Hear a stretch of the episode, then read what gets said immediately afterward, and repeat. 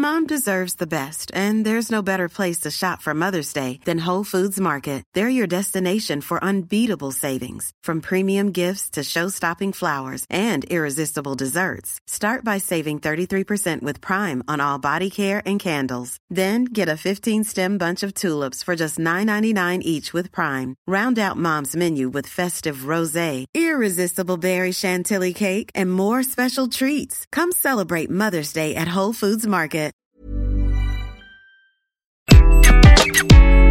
Bonjour, je suis Gaël Châtelain-Berry, bienvenue sur mon podcast Happy Work, le podcast francophone le plus écouté sur le bien-être au travail. N'oubliez pas que Happy Work c'est tous les jours, donc n'hésitez surtout pas à vous abonner sur votre plateforme préférée pour être averti dès qu'un nouvel épisode sort. Pour cet épisode, j'ai choisi de vous parler de présentéisme. Et oui, je croyais que le présentéisme allait petit à petit disparaître, mais non, il revient. Avant la pandémie, on en parlait déjà beaucoup du présentéisme. Le fait de rester au travail juste pour être là, faire acte de présence alors que l'on n'a plus grand-chose à faire pour ne pas dire rien. Et oui, ça fait bien, entre guillemets, de partir tard. Dans l'inconscient collectif, partir tard est synonyme de motivation, d'implication, d'engagement.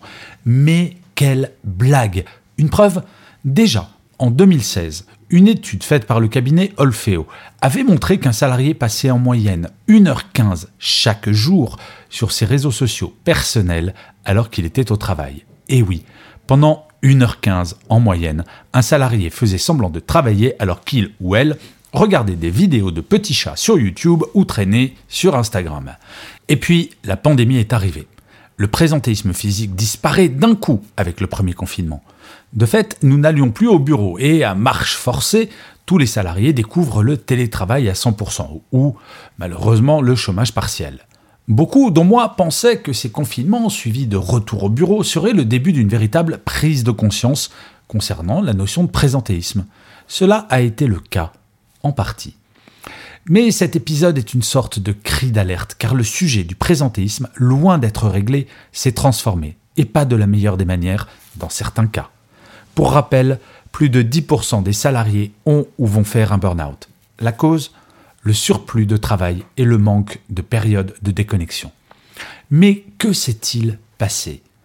Tout d'abord, le présentéisme numérique est devenu une norme. Toutes les personnes qui ont connu le télétravail forcé des différents confinements l'ont bien vu. Augmentation du nombre d'heures travaillées, absence de période de déconnexion totale, y compris, bien trop souvent, le week-end. Pendant ces périodes de confinement particulièrement anxiogènes, être sur le pont 24-24 et 7-7 était une sorte de preuve de son engagement face à la crise traversée.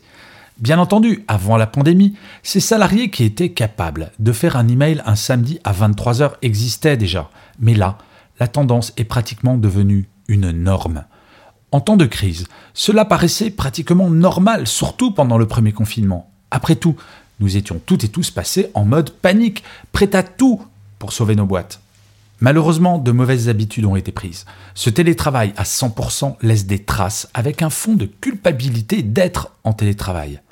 Et si mon boss pensait que je ne fais rien Telle est l'angoisse que beaucoup d'entre vous m'ont rapportée.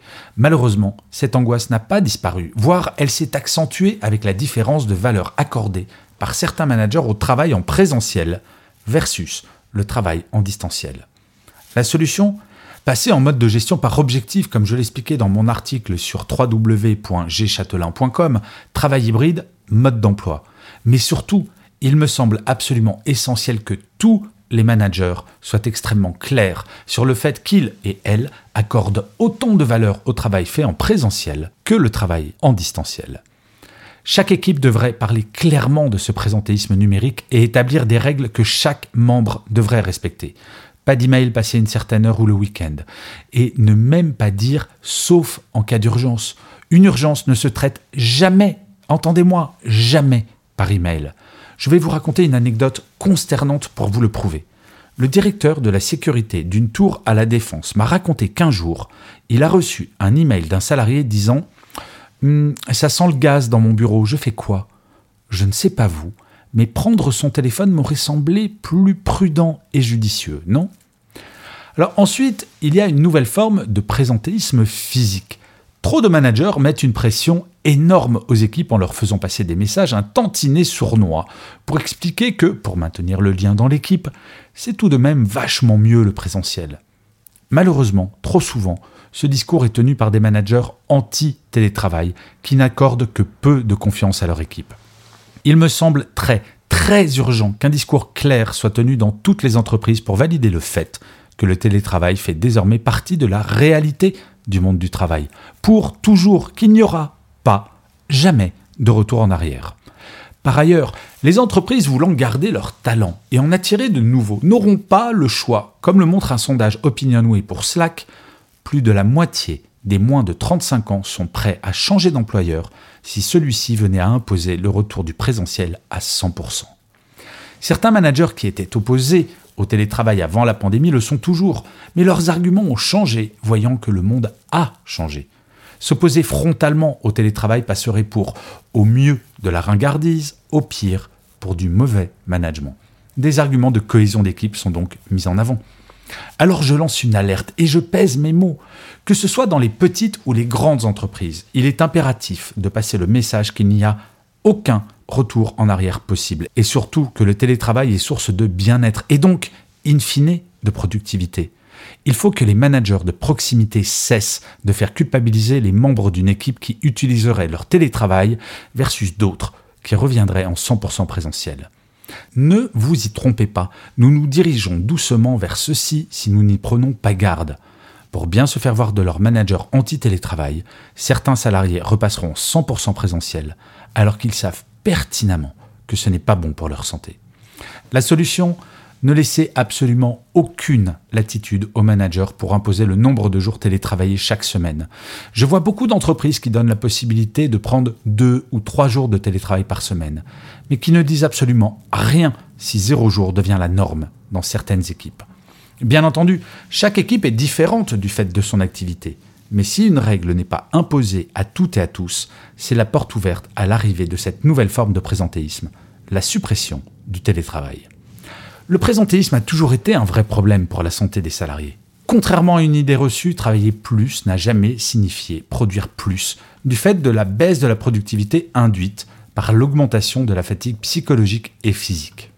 Le niveau d'engagement des salariés reste terriblement bas, comme le montre l'étude Gallup State of the Global Workplace sortie il y a quelques semaines. Et ne nous trompons pas, les entreprises qui n'intégreront pas parfaitement la nouvelle donne des modes de travail verront l'engagement des salariés tomber encore plus bas, jusqu'à ce qu'ils aillent voir ailleurs.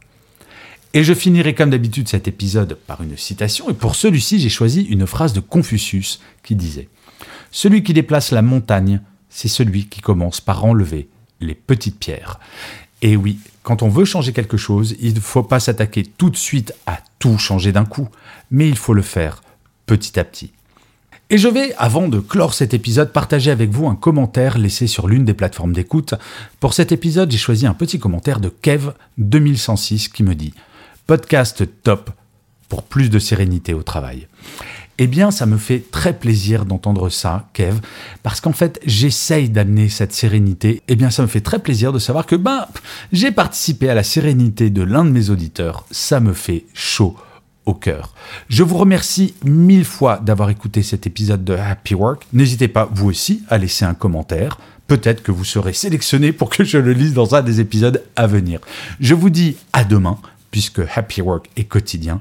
Et d'ici là, plus que jamais, Prenez soin de vous. Mom deserves the best, and there's no better place to shop for Mother's Day than Whole Foods Market. They're your destination for unbeatable savings, from premium gifts to show-stopping flowers and irresistible desserts. Start by saving 33% with Prime on all body care and candles. Then get a 15-stem bunch of tulips for just $9.99 each with Prime. Round out Mom's menu with festive rosé, irresistible berry chantilly cake, and more special treats. Come celebrate Mother's Day at Whole Foods Market.